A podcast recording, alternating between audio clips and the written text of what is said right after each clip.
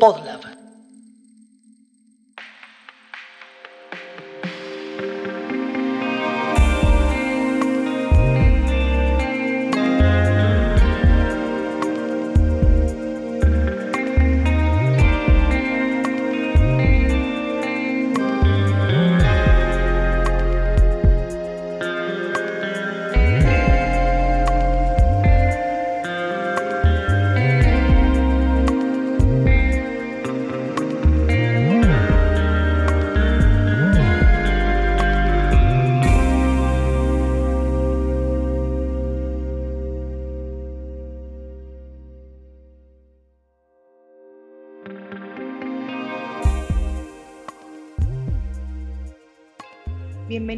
Segunda temporada de Familia Tipo, el podcast del colectivo de diseñadores Lettermafia.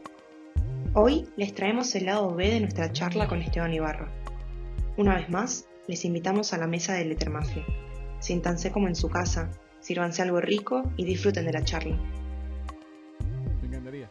No, me, me quedé mm, subrayando un concepto. Ah, Porque sos Jason como. subraya en este podcast. Sí, subraya. Eh, sos como muy preciso con tus palabras. Como Mirá. que. Será mi fanatismo con Bielsa.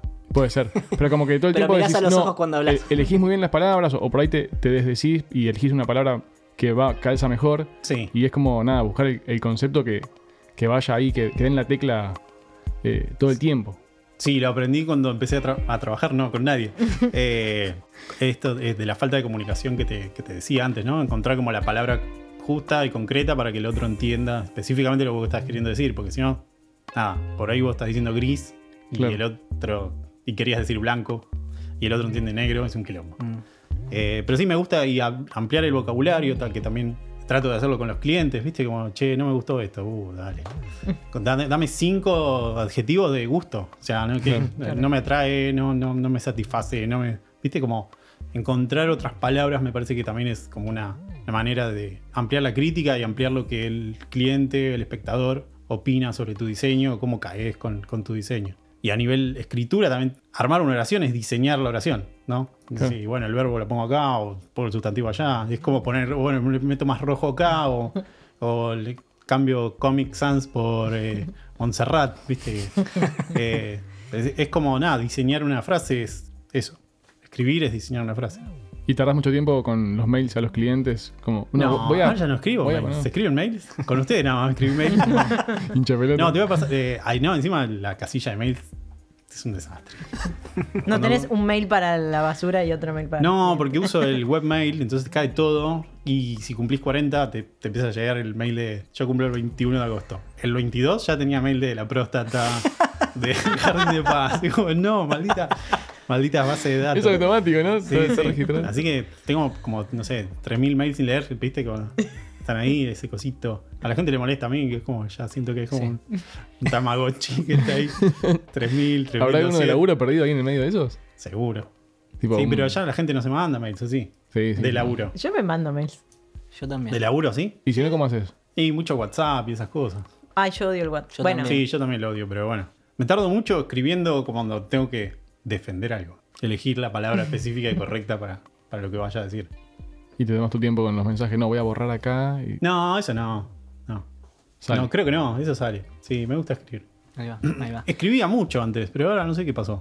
¿Qué Los proyectos trato de empezar escribiéndolos. No, mira. Ah, mira. Querido proyecto. Espero, Espero que, que salga, todo salga bien. Y que me paguen mucho dinero. No, trato de empezar a escribir o anotaciones y cosas, ¿no? Viene mucho de ahí la. Sí, vos. Bueno, acá voy a tirar, pero digo, como que yo siempre te vi como súper conceptual. Por ejemplo, me acuerdo los nombres de los talleres Mm, en Virgen. claro, Eran como muy particulares. Sí. Bueno, pero bueno, es parte de esto de estilo que hablábamos. Claro, y ahí te das cuenta que en realidad eh, diseñar es un montón de cosas, ¿no? No solo el- elegir un color y la tipografía, qué sé yo. Hay un montón de aristas que uno puede. Y poner nombres me gustó siempre. Eh, después te das cuenta que, que, no sé, mi, mi tío eh, también era muy bueno poniendo nombres, pero le ponía nombres a caballos. Entonces, pero después caes, viste, de grande, decís, ya, hay algo acá que por ahí es medio heredado, viste, no, no es, ah, no, sí, estudié en Connecticut, un taller de naming. Claro, Eh, bueno, hay muchas cosas de esto que hablábamos al principio, del- de lo que te- ya te viene naturalmente. ¿no? Mm. Pero no me había dado cuenta de lo que me decís. Gracias. No, no, no, por favor. Al contrario. Eh, bueno, y recién Caro que mencionó Virgen, para cerrar el tema Virgen, te Sí, prometo, porque ya con esto. ya- ya no, no, no, pero no, no, no vamos a hablar de Virgen, pero em, nada, quería como meterme un poquito en, bueno, estuvimos hablando de formación, de cómo, cómo lo pensaste eso, y cómo fue mutando también el espacio Virgen. ¿Qué onda ahora, no Virgen, sino la escena de formación eh, tipo eh, no formal de diseño? ¿Cómo, cómo la ves en Buenos Aires? Para no, para no ampliarlo tanto, ¿cómo lo ves hoy? Qué pregunta difícil. Es muy raro porque como cuando empezamos Virgen, yo siento que no había otras cosas dando vuelta. Sí. Tal vez sí me equivoco y había. Había otros lugares más técnicos. No quiero dar. No sé si están sponsoreados por Image Campus o. Por nadie. No Pero bueno, había mucho lugar de aprender Photoshop, aprender Illustrator, aprender After. Cuando armamos esa movida, siento que pasó algo. Y ya después, en 2012, 2014, aparecen como las plataformas online, ¿no? Doméstica, Creana, etcétera, etcétera. Ahí cambia un poco el paradigma, pero igual, el que quiere hacer algo físico lo va a seguir queriendo hacer físico. Ahora estoy como un poco alejado de eso porque desde que solo continúo con el entrenamiento anual, es como que, bueno, necesito conseguir, comillas, 12 o 14 personas que quieran hacer esto. Entonces, como que no está la vorágine de, uh, tengo que escribir, escribir, escribir porque ya acordé con un docente y ya tengo que pagar un alquiler. Y... Entonces, por ahí me, pierdo de cómo está la escena.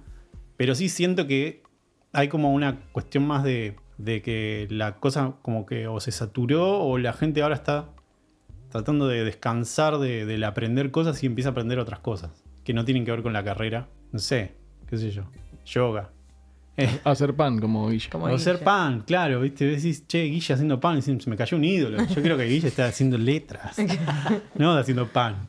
Eh, pero, pero bueno, creo que va, va- va a ser un ciclo. Las universidades creo que también, cuando empezaron a, entender que habían aparecido otros lugares, le dieron un poco más de bola a, la- al- a los programas y empezaron a, dentro de, de universidades más grandes, talleres, cursos, etcétera, ¿no? De- sobre todo en las, las- más en las privadas también, que Mm, hubo sí. una movida así de, che, nos estamos quedando atrás. La gente, o sea, toda la gente, yo tenía muchos ex- exalumnos de, bueno, de Gutenberg, de Da Vinci, de, entonces, bueno, esos pibes querían seguir haciendo cosas, ¿no? Pibes y pibas. Pibas sobre todo. Entonces creo que todos esos lugares también se fueron dando cuenta de eso, de que tenían que seguir fidelizando eh, al- a, los grupos y a los alumnos y a las alumnas después de, de egresados, ¿no? En este eh, como boom de los cursos online, ¿hiciste algún curso online? Estoy haciendo ahora ¿Qué estás haciendo? uno para, pa, pero esto no sé cuándo va a salir, para doméstica. Ok. Yo igual Pero- preguntaba si, si tomaste. Igual Ah, ahora tengo de- comprado dos, tres de do- doméstica y no empecé. Todavía no los hiciste. No empecé.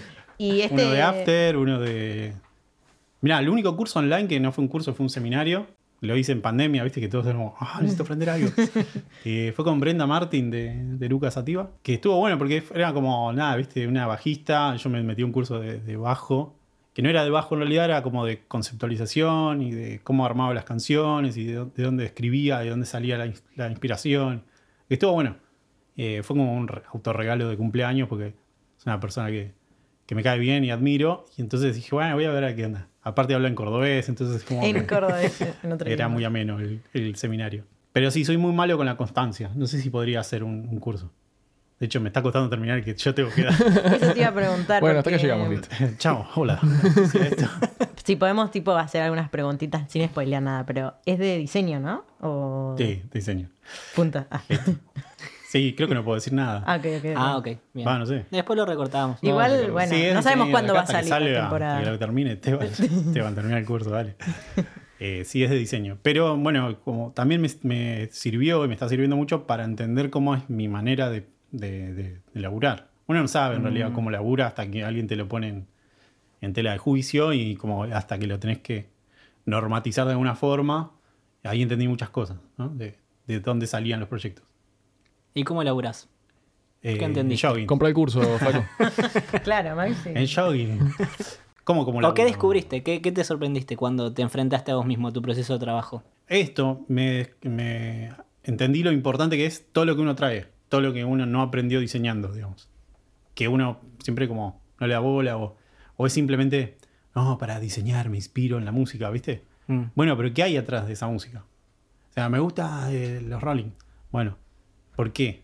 o viste, para diseñar me pongo música clásica. Bueno, pero ¿qué hay ahí atrás? no? Es una cosa de sensación de paz. ¿Quién te inculcó esa música? ¿De dónde viene? ¿Por qué? ¿Qué vínculo tenés con, no sé, con- de dónde surge la música clásica?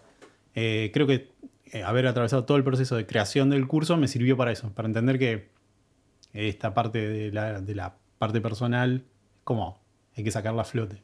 Sin capricho, ¿no? Porque cuando, si solo el proyecto es solo eso, es como ya hay tipo, está la delgada línea del capricho y, y la incomprensión de- del proyecto. Eh, pero si hay algo que aprendí es eso. ¿Tocas el bajo, Iván? No. Ah. No, no. Toqué la guitarra. Eh, te dije Iván, pero Esteban, perdón. Te- te- creí que era Iván Noble, por un momento te iba a decir. Eh, Jason eh, está drogado hoy, chicos. Jason. Tengo la segunda dosis de Sinopharm recién aplicada. Bien. Es eso. No, me compré una guitarra un día que venía muy frustrado de, de un lugar. De diseñar. Venía muy frustrado de, de presentar un logo en Corel. No, venía, me tenía nada, una boludez de esas, de boludeces de la vida, que te tenés que ir a comprar, a buscar unos anteojos y llegás y te dicen, no, no están, justo estaban terminando y se rompió la patita. Salgo de ahí, empezó a llover. eh, pasé por una casa de música y habían guitarras en oferta, 500 pesos. Digo, me voy a comprar una guitarra, ya fue. Viernes. ¿Qué pasa? Algo me va a salir bien hoy. claro, viste, es en vez de un helado me compré una guitarra. Y entro y, y le digo, che, ¿qué onda la guitarra esa? No, bueno, es para empezar, qué sé yo. No, no, me la llevo. Eh, no, pero pará, tengo esta otra de 700, que es un poco mejor. Bueno, me llevo esa. Eh, y el tipo de 1200, estaba ahí afinando y le digo, me la hacen o sea, lo, lo importante para mí es que tenga una fundita, ¿viste? Porque llovía. Me la das, claro, me la das con funda o algo. Sí, sí, pero para que la afino. Bueno. Y llegué a mi casa con la guitarra, puse profesor guitarra Palermo o Almagro o Villa Crespo. Y el primero que me pareció, que creo que es tipo profeguitarra.com.ar, le escribí, le conté una misma anécdota. Me dijo, oh, venite a unas clases. Fui el martes, me dice, mira, tengo un turno los viernes libre. Y fui. Y llegué hasta el FA, viste, que es como. La cejilla. difícil. Claro. Eh, ahí ya está. Chao. Después, eh, todo con algunas cosas. Fausto cree que yo soy un guitarrista. eh, Sos su héroe. sí, el sí, rockstar. sí. Y, y después fui a clases de bombo también. Bombo legüero. Ahí va, mira. Esa vez no tenía que comprar anteojos, nada. Fue como, che, quiero comprar un bombo porque siempre me gustó cómo suena. Y ahí sí fui a clases, ensambles, cosas así que estaban buenas. Así que si quieren, si tienen un bombo. Eh, no, hay una guitarra ahí, mira. No, no, Leo, no, encima esa guitarra de, de John, no. Hay que mirarla nomás. Pero sí, me gustaría hacer. Pero descubrí algo que tiene que ver con la trascendencia y con estas cosas que te atraviesan cuando sos padre. En mi familia nadie tocó la guitarra, nadie, ¿viste? Aplauden y le, le pifian. Eh, y, y nunca hubo instrumentos en casa, obviamente. Entonces, yo ahora ya sé que no soy el músico de la familia y que esa compra de, de esa guitarra tal vez hace que Fausto ahora por lo menos crezca con un, con- con un entorno más musical en la casa. Entonces tal vez soy ese eslabón perdido en que corta, viste como estas cosas de requi- registros acá, chicos.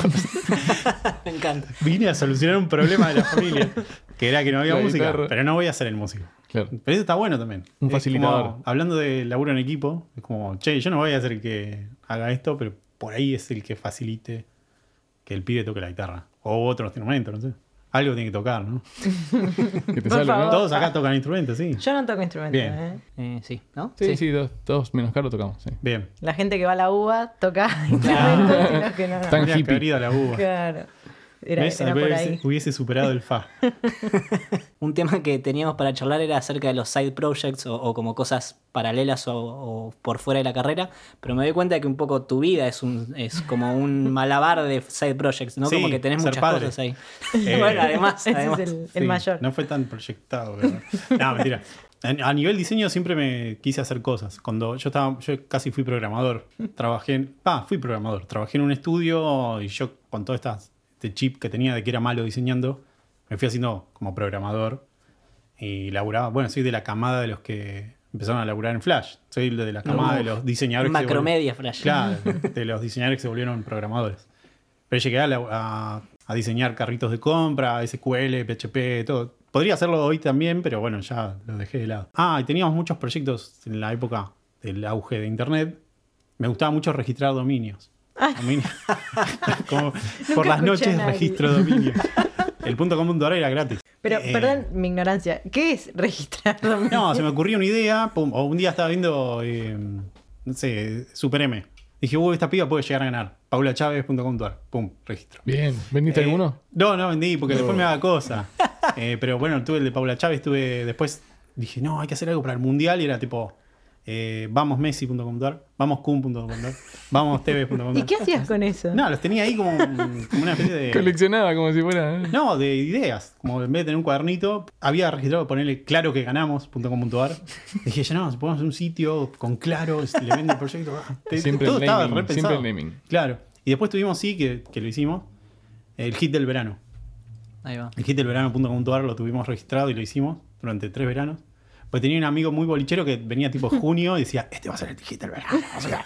En junio, Y- visionario. Claro, y vino ese, ese, ese año vino con pa, pa, Panamericano. Y bueno, sí, che. Bueno, hicimos un sitio que era el hit del verano y solamente entrabas y sonaba esa canción desde junio. O sea, eh, Que era un loop de la canción esa. Sí, sí, sí, sonó. Pa, pa, Panamericano. Toda la canción, viste, cuando terminaba, era en sitio hecho en Flash, viste, le podías poner música. Y, y jugabas al Snake. Solamente era eso. Un delirio. Quemado, música. Sí, pero bueno, es de la época de estos otros sitios, tipo el próximo fin de semana, ¿cómo Sí. El próximo feriado. Como que había mucha idea, que eso es lo que a mí me aburrió de la web, que se fue ese- esa chispa, ¿no? De, ahora todo, todo UX y toda la, la aplicación que te permite ser más exitoso y tener mucha más plata. Hay muy poco sitio viral, ¿viste? Nosotros somos de la generación de, del sitio viral y ahora el viral se transformó en un meme o en Claro. Audios o cosas, pero nosotros somos de la generación en que te mandaban ese mail con el PPT de, de Jesucristo, Sí, ¿viste? sí, sí, sí. si no reenvías esto a mil personas vas a morir. Entonces, bueno, vivimos como, como todo eso y hacíamos muchos proyectos. Después vino 20 canciones, 20 Songs Too, Ah, sí. Mm. eh, que ahora estamos tratando de, de revitalizarlo. Empezamos con YouTube, después pasamos a SoundCloud, uno de esos. Después pasamos a Spotify. Después Spotify se empezó a poner la gorra con, con el embed y con las cosas Ah, y qué sé yo. Y de- logramos destrabarlo. Pero bueno, son proyectos como muy así de, de la web experimental. ¿no? Claro. Que siempre me, me gustó. Eh, y bueno, después, eh, cuando vino Cristina, eh, ay, se ponía. Se ponía pesada la cosa. Eh, no, no sé, creo que fue en el, sí, en el gobierno de Cristina empezaron a cobrar los .com.ar y ahí todos los que tenía era como, me llegaba una alerta y era, bueno, chao. Y ahí dejé todas mis ideas. Ahí va. ¿Y hoy en qué, además de todo esto, andás en alguna cosa que no mencionaste, que no contaste, que no se sabe? En alguna cosa. eh, De las que se puedan contar. Sí, laboral, laburo de todos los días, eh, de diseñador. Eh, ¿Y lo seguís odiando? O... no, no, ahora ya me amigué. Mejor. ¿Ya Eh, te consideras un buen diseñador? Sí, sí, creo que sí. Sí, yo creo que todos nos tenemos que considerar un buen diseñador. Siempre hay un roto para un descosido. ¿no? Ahora estoy, bueno, con proyectos personales y con proyectos de... Quiero armar como una especie de librito o portfolio, ¿sí? De logos, de, como un catálogo de, de estos 15 años de laburo freelance. Que lo tengo ahí en el, ca- en el cajón de al lado de, de Virgen. Bueno, le debo acá a, John muchas horas. Queríamos hacer un, un programa de radio hace tres años. Por ahí, ¿no? Empezamos con todo este quilombo. Cuando cerramos Virgen físicamente dije, no, quiero, yo venía de hacer un programa de fútbol y quería como, como llevar a esto, ¿viste? Eh, Esto mismo que están haciendo ustedes. Que está buenísimo, como reunir gente, preguntarle cosas, ver realmente cómo, cómo es la intimidad de esa persona, ¿no? Más allá de la, de la figura que uno ve en una charla, ¿no? ¿Viste? Son gente que también va al baño, que va al chino, que, ¿viste? Pide bolsas o no pide bolsas. Creo que es como desmitificar un poco la idea del, del, del rockstar o la rockstar. Creo En, que en no. base a esto que decías del, del programa de radio, si tuvieras tu programa de radio y te invitaras a vos, ¿qué te preguntarías? Oh, esta pregunta es re de John. Es de caja negra también. Caja negra. Hola. Caja negra. ¿Estás, listo para romper hielo? Estoy rompiendo el hielo. Eh, no sé qué me preguntaría. Perfecto, gracias. Es difícil preguntarse a uno. Sí, re. Sí. Pero bueno, si una vez pregunta eh, fácil, John me hizo una pregunta y salí retraumado con esa pregunta. me hizo una pregunta como, como mucho más eh, tranqui y yo respondí como re profundo y me estuve como enrollado con eso durante semanas. ¿Y qué pregunta Acá queremos No, no puedo decir. No, Tienen que escuchar el episodio, claro. Tienen que escuchar. Si pudiese ir al pasado y preguntarle algo a alguien, pa, fue yo. Nada, era una boludez, ¿viste? Terminaste al en el Diego. psicólogo, digamos. Nada, ¿viste? Podés, podés responder. eh, Preguntarle al Diego si le va a pegar con la mano o no. ¿viste? Claro. Claro, re Yo liviano. me, me enrollé, preguntarle a mi viejo no sé qué. Fue como. Claro. Registros acá, chicos. Claro, sí. No, no, no. No, no, no hay que hacerse preguntas. ¿El naming del niño también lo hiciste vos? ¿O... Sí, fue ¿O un fue trabajo, trabajo en equipo. equipo? El primer trabajo en equipo que hice salió bien. sí, lo, lo loco es que solo había nombres para niño. O sea, Ah, nunca- ok. En mi cuerpo nunca, nunca sentí que hubiese aparecido una niña ahí. Qué loco eso. ¿no? Niña, bueno, después cada uno se autopercibe, bla, bla, bla, bla, todo eso, ¿no? Pero cuando uno es padre, es como. Sí, eh, sí. Pero apenas me di cuenta que iba a ser padre, dije, ni, o sea, nunca me dio la sensación de que fuese algo que no era un niño. Re machista, chaval. No, no, no, pero bueno, qué sé yo, son cosas que uno siente. De niño había miles. De niña eran como dos que eran la, del ¿Y tenías los .com.ar o ya el no? femenino de- del pibe. Faustina. Claro, tiene, ponele. En los punto punto no. No, no. Porque ahora había que pagarlos. Claro, no, ahora están 270 pesos. ¿Y No. vos que juntás cajoncito a lo loco? No, Tenés un, un billete ahí. no, no. no De lo que te sobraba muchos- de la beca. Tenía como, no sé, vuelvo a ese chip, pero tenía como 30 sitios registrados. Pero demasiado. Nunca, Sí, sí. nunca conocí a nadie que registrara dominios porque. por las dudas. O por algún proyecto. Todos vinculados con así con algo viral, ¿no? Y con la movida, por ahí nada que ver, pero con la movida ahora. Del verano. Sí.